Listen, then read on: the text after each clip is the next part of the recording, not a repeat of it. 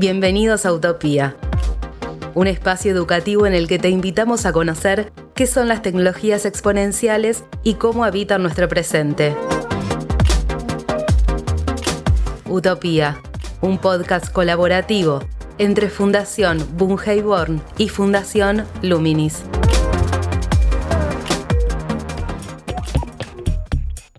Hola, ¿qué tal? ¿Cómo están? Bienvenidos a Utopía.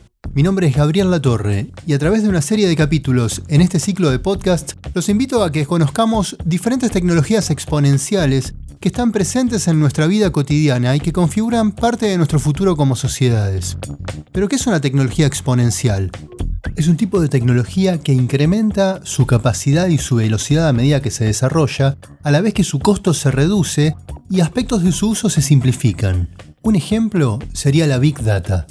Cada vez que utilizamos una aplicación en el celular, que hacemos una transacción financiera, que pulsamos un me gusta en una red social, que nos inscribimos para recibir la vacuna contra el COVID o utilizamos una tarjeta para viajar en transporte público como la SUBE, estamos generando datos, datos que pueden ser almacenados, organizados y procesados en función de un objetivo, como por ejemplo analizar o desarrollar un servicio, un nuevo producto, mejorar el uso de un producto ya existente o medir una política de gobierno, por ejemplo. Pero no solo los seres humanos producimos datos, también las máquinas lo hacen. Por ejemplo, el caso de los robots que están interconectados en una fábrica y pueden producir datos generados a partir de la comunicación entre sensores inteligentes. Otro ámbito productivo en el cual también se producen datos es en el campo. En las zonas de cultivos se aplican sensores en el suelo para medir condiciones de humedad, temperatura y pH de la tierra. Esa información luego se procesa para optimizar la gestión de los cultivos. Otro ejemplo es el registro de imágenes georreferenciadas de las zonas de cultivo a través de drones que van sobrevolando los campos para detectar malezas o plagas, lo que permite tanto identificarlas como destruirlas y a su vez anticipar su expansión para poder combatirla con tiempo. Volviendo a un ámbito doméstico e incluso urbano, también los electrodomésticos que están conectados a Internet pueden producir datos, pueden anticipar necesidades y comportamientos, estando interconectados entre sí. Pero eso ya interviene dentro de lo que es la Internet de las Cosas, un tema que vamos a trabajar en otro capítulo. Entonces ya podemos empezar a ver que Big Data es una tecnología que se aplica para almacenar y procesar datos, datos que exceden la capacidad de una sola computadora, y ese es un punto que la diferencia de otras áreas de conocimientos que están vinculadas con Big Data como el análisis de datos o la ciencia de datos, ya que ese tipo de operaciones se pueden realizar en una sola computadora. Así que si nos aproximamos un poco a definirlo sintéticamente de manera conceptual, podemos comprender que si el volumen de información o de datos excede la capacidad de procesamiento de una sola computadora, lo que se hace es dividir esa información, ese volumen de datos, en partes más pequeñas para que éstas puedan estar siendo procesadas por un conjunto de computadoras. Así cada computadora se transforma en un nodo y el conjunto de compus conforma un clúster de Big Data. Bien, para ampliar y profundizar esta breve explicación, para entender cómo se aplica, en función de qué objetivos y utilidades, cómo intervienen los algoritmos también como herramientas para procesar datos, ya que estamos hablando de computadoras, ahí hay programación, saber qué es un algoritmo también, todo eso nos lo van a explicar dos especialistas. Uno de ellos es Walter Sosa Escudero, quien es el primero en estar invitado en este podcast, a quien vamos a entrevistar, que es doctor en economía por la Universidad de Illinois es docente de la Universidad de San Andrés y se especializa en econometría y estadística aplicada a cuestiones sociales. Ya que hablamos de comportamiento, esto tiene una vinculación también. Y tiene dos libros sobre el tema. Uno es Big Data, breve manual para conocer la ciencia de datos que ya invadió nuestras vidas, del 2018, y otro del 2020 que es Borges, Big Data y yo. Guía nerd y un poco rea para perderse en el laberinto borgiano. Utopía. ¿Qué es Big Data, Walter? Hay varias formas de pensar en Big Data. Una es simple, Big es grande, Data es datos, con lo cual Big Data tiene que ser muchos datos, ¿no? Pero pensar que Big Data viene nada más que por la cantidad de datos es no ver la parte más importante de este problema.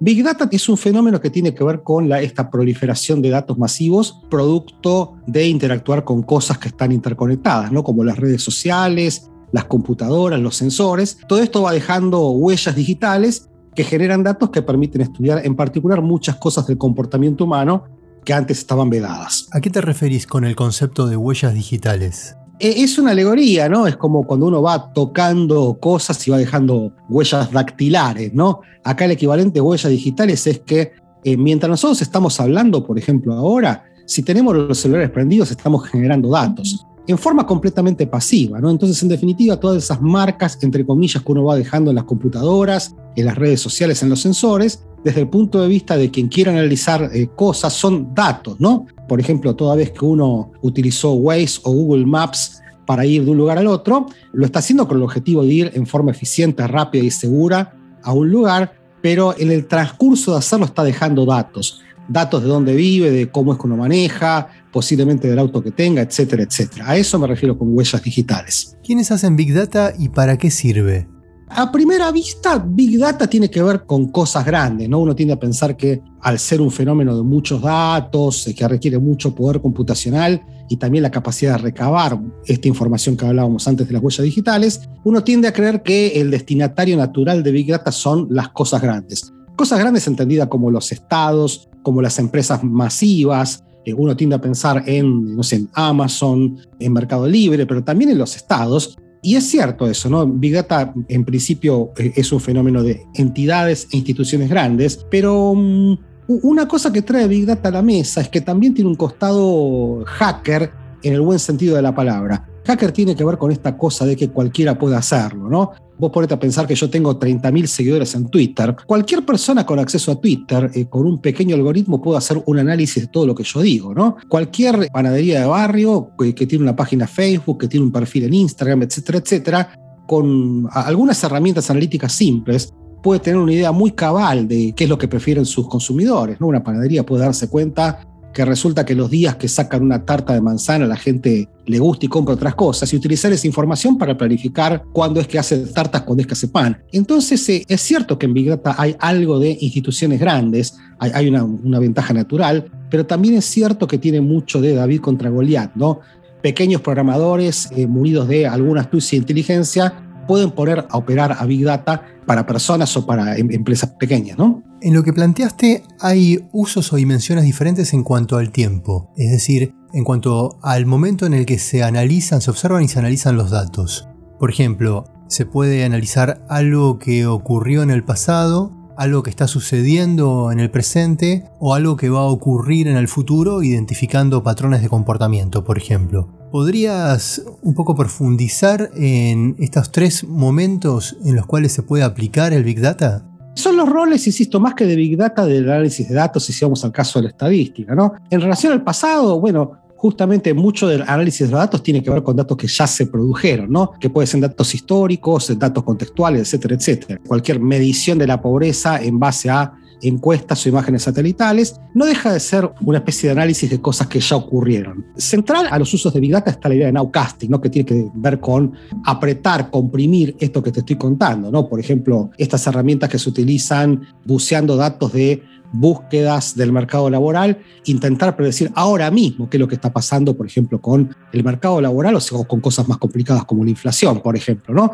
O con las opiniones que tiene la gente de los políticos, etcétera, etcétera a esa versión comprimida de mirar el pasado, le hace mirar hoy lo que pasa hoy con una noticia, se la llama nowcasting, ¿no? que tiene que ver con prácticamente estudiar en tiempo real qué es lo que está pasando. Y obviamente un uso interesante de Big Data es ver si con esta proliferación de datos y algoritmos se puede predecir cosas que no ocurrieron, ¿no? Lo cual en ciertas dimensiones es muy importante, ¿no? Y se han obtenido avances considerables, pero Big Data todavía tiene serias dificultades en predecir eventos futuros, por razones, bueno, que a veces son fáciles de explicar y a veces no, ¿no? Insisto, pensemos que todavía en épocas de algoritmos, en épocas de datos masivos, no sabemos a ciencia cierta cuándo termina la pandemia, no sabemos quién va a ser el próximo presidente, la próxima presidente, no sabemos cuánto va a valer el dólar de acá a dos, tres días, ¿no? Y eso tiene que ver con algunas limitaciones intrínsecas que tiene tanto Big Data como los fenómenos predictivos, ¿no? ¿Cómo se dan estas operaciones en el tratamiento de los datos que se dividen en dos instancias? la de almacenamiento y la de procesamiento. Ahora hay una terminología de moda, ¿no? Que es ciencia de datos, ¿no? Cuando yo empecé a trabajar en esto, había computación, eh, había estadística, había programación, había matemática, ¿no? Y ahora se habla mucho de ciencia de datos. Desde cierto punto de vista uno puede pensar que ciencia de datos es un neologismo para denotar una actividad vieja, ¿no? Mucha gente dice, mira, es la versión millennial de la estadística, es simplemente ponerle un nombre nuevo, una cosa que ya existía. A mí me parece que si la ciencia de datos tiene chances de existir más allá de la estadística tradicional, más allá de la computación, tiene que ver con aportar o, o con adoptar una versión integral a todas las actividades que vos me estás contando, ¿no? Históricamente, la actividad de generación de datos, recolección de datos, eh, limpieza de datos, sistematización, administración, análisis, interpretación, estaban partidas en compartimentos demasiado estancos, ¿no? Toda esta cosa de la gestión burocrática del dato tenía ribetes que eran computacionales y también administrativos, ¿no? Y e, esos datos limpios, elegantes, después eran pasados a alguien que tenía una pregunta, que a su vez se los pasaba un estadístico que los estudiaba y le devolvía el análisis a quien había hecho esa pregunta y así sucesivamente. ¿no? Cuando la ciencia de datos tiene chance de existir más allá de las disciplinas que convoca, como la computación o la estadística, es porque integra esos procesos en forma iterativa. ¿no? Ya es muy difícil pensar que el dato puede ser gestionado sin pensar antes qué es lo que yo quiero hacer con el dato. O sea, es muy difícil pensar en la sistematización del dato si yo no pienso en simultáneo qué es lo que quiero hacer con él. Le hace la pregunta a la cual me quiero referir. Entonces, todos esos procesos que me contás, la ciencia de datos los integra. ¿Cómo se vincula Big Data con la inteligencia artificial y con Machine Learning? Es una muy buena pregunta, ¿no? Porque más bien que lo que ha generado toda esta cuestión de Big Data es neologismo, ¿no? Machine Learning, data intelligence, predictive analytics y todos términos que lamentablemente aparecen demasiado en inglés porque son nuevos, ¿no? Entonces, cuando uno saca el microscopio, todos los términos que me dijiste, inteligencia artificial, machine learning, predictive analytics, son cosas distintas, que requieren habilidades distintas. Pero para el grueso de las personas, cuando vos te corres unos cuantos metros atrás, son prácticamente sinónimos, ¿no? La, la barrera que separa machine learning de la estadística es realmente difusa. De hecho, hay muchísimas contribuciones en un ámbito que provienen del otro. Muchos de los avances en, Machine Learning vienen de la estadística y viceversa, misma cosa con la inteligencia artificial. Entonces, para quien trabaja en esto como yo, más bien que hay diferencias y yo creo que es importante invertir en esas diferencias, pero para el usuario común, yo tiendo a pensar que cuando le digo a alguien, mira, si vos tendés a pensar que es todo lo mismo, estamos en lo correcto. Después uno puede sacar las diferencias mucho más específicas, ¿no? Si querés te cuento un poquito de eso, pero en general,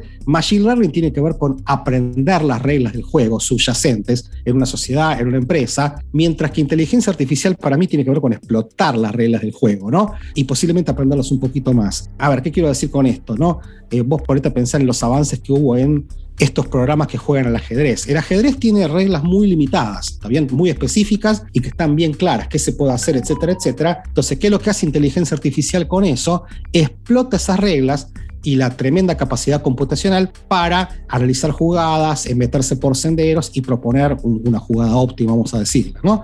Lo que intentaría hacer Machine Learning es todo lo contrario, es viendo partidos que se jugaron, ver si yo puedo inferir las reglas del ajedrez y después explotarlas, ¿no? Pero insisto, las diferencias son sutiles. Mi consejo es lo mismo que pasa con el portugués y con el castellano, ¿no? Primero, cuando vos venís de una, de una lengua romance, te conviene pensar que son muy parecidas y después focalizarte en las diferencias. A mí no me gusta mucho la discusión semántica a nivel general. Yo prefiero pensar que son cosas que tienen que ver con el mismo fenómeno, más bien que hay diferencias, pero son bastante sutiles y para los que trabajamos en esto son muy importantes. Ya que hablaste de lenguaje, te pregunto ¿Qué relación encontraste entre la obra de Borges, su pensamiento y Big Data? Todo vuelve a cómo empezamos a hablar, ¿no? La idea de Big Data sugiere de una manera a veces no muy sutil el infinito, ¿no? Esto de que tenemos un montón de datos y para mucha gente estamos en una etapa en donde estamos entrando exponencialmente, perdón el neologismo, en una etapa del conocimiento en donde los datos van a ser una, una cosa tremendamente abundante, ¿no? Y siempre que uno eh, habla de algo demasiado grande, inabarcable, aparece la idea de infinito. Y bueno, hablar de infinito y hablar de Borges es, prácticamente inevitable, ¿no? Yo lo que encontré son relaciones muy fuertes entre aquello que preocupa a los que estamos pensando en datos y aquello que le preocupa a Borges, ¿no? De hecho, un, tema central que es recurrente en la obra de Borges, además del infinito, tiene que ver con la tensión que hay entre la realidad y la representación de la realidad, ¿no? Y a la larga, la principal tarea de la estadística y del análisis de datos es justamente eso, es bueno, ¿qué es aquello que los datos no quieren decir? ¿Qué son más reales, los datos o aquellas conclusiones que nosotros sacamos a partir de los datos? En definitiva, esa tensión que hay entre los datos y lo que los datos quieren decir es una pregunta filosófica que casi obsesionaba a Borges, ¿no? ¿Qué es más real? la realidad en sí o aquello que yo construyo con la realidad, ¿no? Entonces, bueno, el libro es un gran relato acerca de todos esos nexos. ¿Los algoritmos qué papel juegan en la interpretación? porque son las herramientas con las cuales se procesan los datos y está construido por reglas que un humano configura pero que a su vez también tienen su mirada particular sobre esa función que se le va a dar.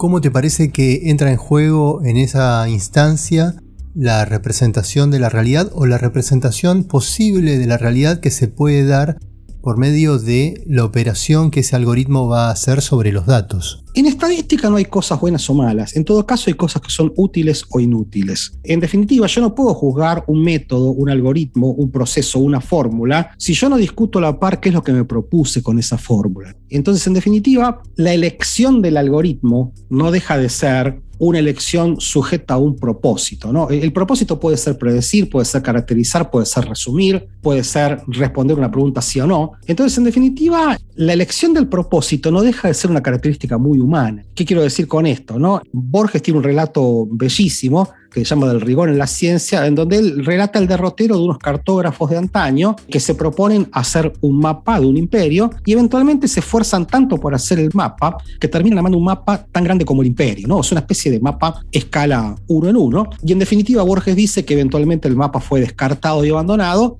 por inútil. Y la palabra claro es inútil. El ejercicio que yo te acabo de contar, hacer un mapa, es un ejercicio sin propósito. Entonces, cuando yo no revelo el propósito del mapa, nadie sabe cuál es el algoritmo a utilizar. Entonces, en definitiva, si alguien le hubiese dado a los cartógrafos de Borges un propósito, eh, no sé, una línea de trenes, necesitamos tener una idea más o menos en términos relativos si nuestro país es más grande que otro. Bueno, a la luz de ese objetivo yo puedo juzgar un algoritmo, pero el algoritmo en sí no lo puedo juzgar a menos que yo le ponga un algoritmo. Y la elección del propósito no es una tarea algorítmica, es una tarea humana. Un banco puede pretender un algoritmo para predecir si los clientes les van a pagar un crédito, pero el banco tiene su percepción del riesgo. Entonces va a preferir ciertos algoritmos que eh, penalizan un tipo de error que otro. Te pongo un ejemplo. Si vos me decís, diseñame un algoritmo que predice yo tengo que ir al cine. Si yo sé que a vos te molesta muchísimo ver películas malas, mi algoritmo va a tender a, ser muy restrictivo y te va a mandar al cine solo si la película es lo suficientemente buena. Y al revés, si vos decís, mira, viste, a mí me gusta el hecho de ir al cine, me divierte y me molestaría mucho perderme películas buenas, el algoritmo va a ser bastante más laxo bien? Ante la mera señal de que una película es medianamente buena, te lo va a sugerir. Entonces yo tengo que conocerte para ver qué algoritmo te propongo, porque eso va a determinar el objetivo. Entonces, en definitiva, el problema se muerde la cola porque yo no puedo jugar al algoritmo si no juzgo a la par qué es lo que yo me propuse hacer con el algoritmo. Eso es lo que es tu problema con el otro. Y dado todo esto que hemos hablado, ¿cuál es tu opinión de Big Data en relación a cómo puede incidir en modificar aspectos de la sociedad? Mira, yo soy cauto. Me parece que lo que pasa y la razón por la cual yo hago mucha divulgación sobre estas cosas es porque cuando aparece una tecnología nueva, la gente tiende a tener opiniones extremas. ¿no? Está la gente que dice, a partir de ahora, toda pregunta se la vamos a hacer a los datos, no tiene sentido todo lo que venimos diciendo hasta ahora, el método científico, etcétera, etcétera. Y después está la gente que está en el otro extremo, la gente que dice, no, mira, esto es otra cerveza artesanal, es otra tontera que va a pasar de moda. ¿no? Como a la larga yo intento aportar una visión científica sobre todas estas cosas, yo creo que todo tiene ventajas y desventajas. Big tiene enormes ventajas. Me parece que estamos siendo testigos de una revolución en donde estamos viendo eh, datos, sobre todo de cosas del comportamiento humano, que nunca pensábamos que íbamos a verlas. Desde ese punto de vista soy muy optimista, ¿no? Pero por otro lado, me toca observar cosas en donde Big Data no tiene nada para decir, pero nada para decir, o, tiene poquito para decir, ¿no? En particular en, en evaluar fenómenos causales, en ver qué pasa con predicciones de cosas donde uno va a cambiar el contexto. Y vuelvo sobre un ejemplo que yo te conté. Big Data mediante, no sabemos cuánto va a valer el dólar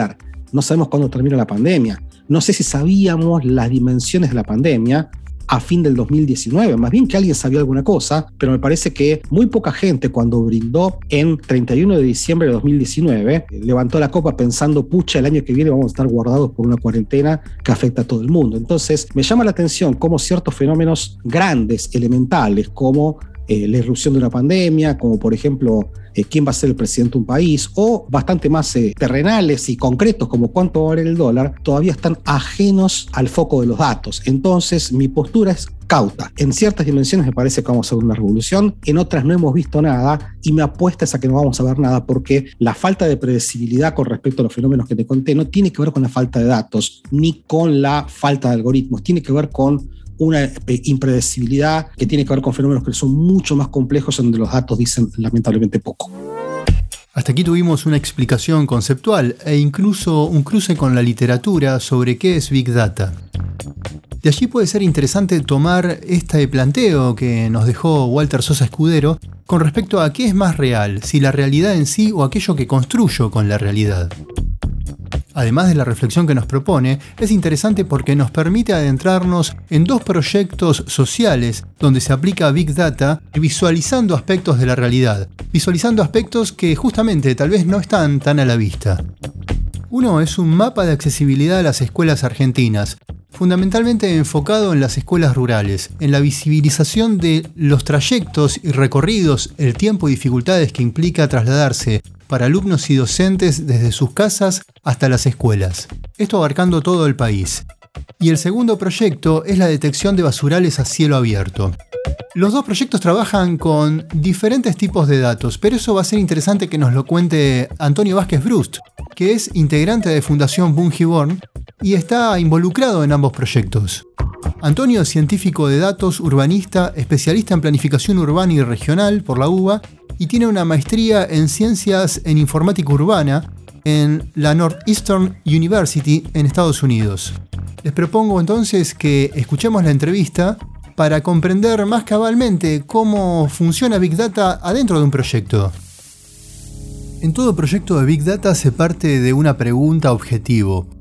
¿Cuál fue el que se plantearon para el proyecto de mapa de accesibilidad a las escuelas argentinas? En el proyecto de, medir el tiempo que le toma a los alumnos llegar a las escuelas en la Argentina, la pregunta original fue ¿qué es lo que causa que caiga fuerte la matrícula de alumnos rurales cuando hacen el paso de la primaria a la secundaria? Es decir, por qué en el contexto rural suele verse que los chicos en general acuden al colegio, a la escuela, pero al crecer y pasar al secundario muchas veces se pierden del sistema educativo. Entonces, entre todas las variables que pueden influir en que los chicos pierdan escolaridad al pasar al secundario, una pregunta que nos hicimos fue si tendría que ver la distancia con esto. Es decir, que haya menos escuelas secundarias rurales o que estén ubicadas más lejos de los alumnos. ¿Qué tipo de materia prima utilizaron para desarrollar la herramienta, que es un mapa? ¿Y por qué eligieron que fuese un mapa? La idea de hacer un mapa es para poder comparar la situación en todo el país y sobre todo para poder hacer este zoom sobre lo rural, diferenciándolo del urbano e incluso muchas formas que toma la ruralidad, es decir, qué tan lejos puede estar la gente, en este caso los jóvenes, de los lugares donde acuden por servicios como el de la educación o la salud. En este caso particular de la educación, identificamos varias fuentes de datos oficiales que provienen de censos educativos, unas bases de datos georreferenciadas con la posición exacta en coordenadas de unas 60.000 escuelas en todo el país. Conociendo estaban las escuelas, entonces el desafío fue medir con mucha granularidad, literalmente millones de puntos en todo el territorio argentino, y estimar cuánto tiempo llega caminar hasta la escuela desde cada uno de esos puntos. Entonces nuestro segundo insumo fue la red vial argentina, los caminos conocidos, rutas, quebradas, pasajes, etc. Y por último, simulamos viajes, simulamos trayectos a pie desde cada uno de estos puntos que cubren todo el país con gran granularidad hasta la escuela más cercana. Y ahí es donde encontramos que en algunos casos se trata de horas muchas horas que hay que caminar para llegar a la escuela rural más cercana.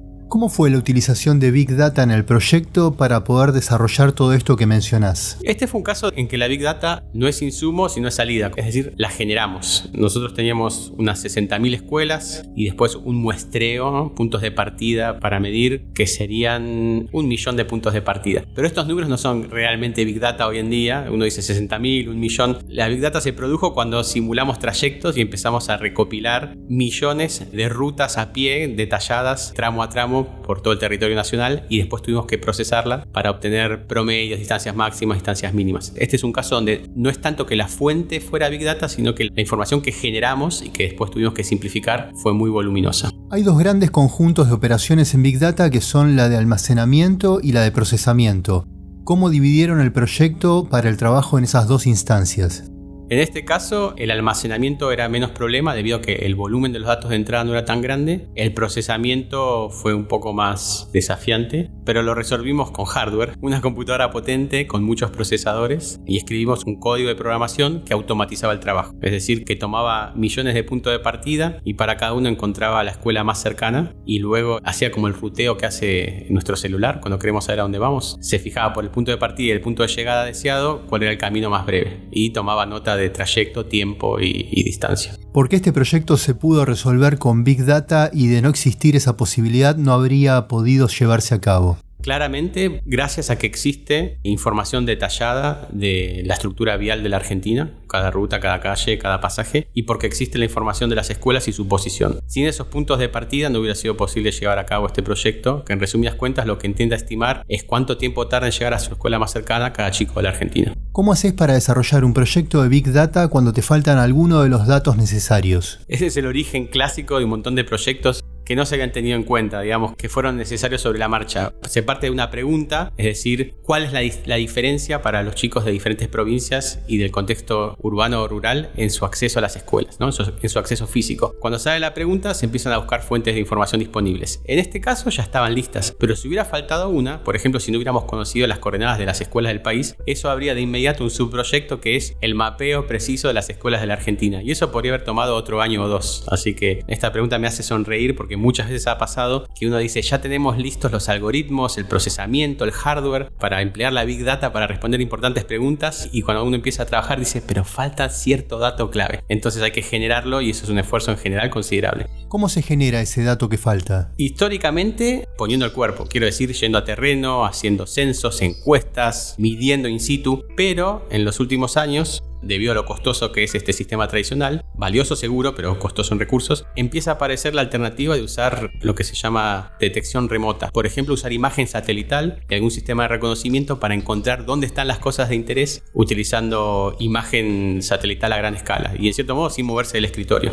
En este punto se abre una relación con el proyecto que desarrollaron también de detección de basurales a cielo abierto, donde la materia prima han sido imágenes, ¿no? Claro, este otro proyecto que tiene que ver con lo ambiental parte de la inquietud de entender cuál es el costo social y, en recursos ambientales que tiene el problema de la basura en las áreas urbanas argentinas y en particular el de los basurales a cielo abierto, que son un fenómeno muy conocido por quienes viven cerca debido a que genera una gran degradación ambiental, se ven atravesados por temas de vivienda, de vivienda precaria, de gente que no tiene otra opción que vivir cerca o incluso dentro de los basurales y luego toda una serie de irregularidades que hacen que estos basurales existan, se extiendan, se agudice la situación etc. Dicho esto, hay pocos datos, y esto es algo que pasa a nivel mundial, sobre la basura en general, a dónde va, dónde se acumula, por qué, cuándo empieza, y nos interesaba colaborar con mecanismos que permitan de forma ágil, digamos que se pueda hacer con mucha frecuencia y a bajo costo, juntar datos de la situación de la basura, y en particular de los basurales a cielo abierto, por dos razones. Una, que tienen un, un impacto negativo muy grande, y dos, que por su tamaño intuimos que iban a ser detectables desde el espacio y así es como surge este proyecto que está en marcha y está saliendo bien, de desarrollar un algoritmo de inteligencia artificial que sea capaz de analizar imagen satelital y detectar cuando aparece en la imagen un objeto que cumple con los patrones de un basura a cielo abierto. Y así empezar a hacer un mapa detallado, en principio para el área metropolitana de Buenos Aires, de dónde están estos basurales. Y al correr este algoritmo con frecuencia, que es otra cosa de la Big Data, ¿no? Lo hacemos todo el tiempo, lo hacemos con frecuencia. Juntamos observaciones mes a mes y año a año. Podemos hacer la película también, ver cuándo aparecen, cuánto crecen y idealmente cuándo se cierran. Mencionaste al algoritmo como una herramienta de procesamiento de los datos. ¿Cómo se configura un algoritmo y qué criterios se utilizan o se ponen en juego para hacerlo? Y si querés también, explícanos qué es un algoritmo. En resumidas cuentas, un algoritmo es solamente un conjunto de instrucciones para realizar algo siguiendo pasos. A mí me gusta decir que el ejemplo más accesible es una receta de cocina. Accesible para entenderlo, después para ponerla en práctica suele haber arte necesario, pero en general cualquiera entiende una receta de cocina como una serie de ingredientes que en determinado orden se van a combinar de acuerdo a determinadas reglas y el resultado esperado es pollo asado o, un flan.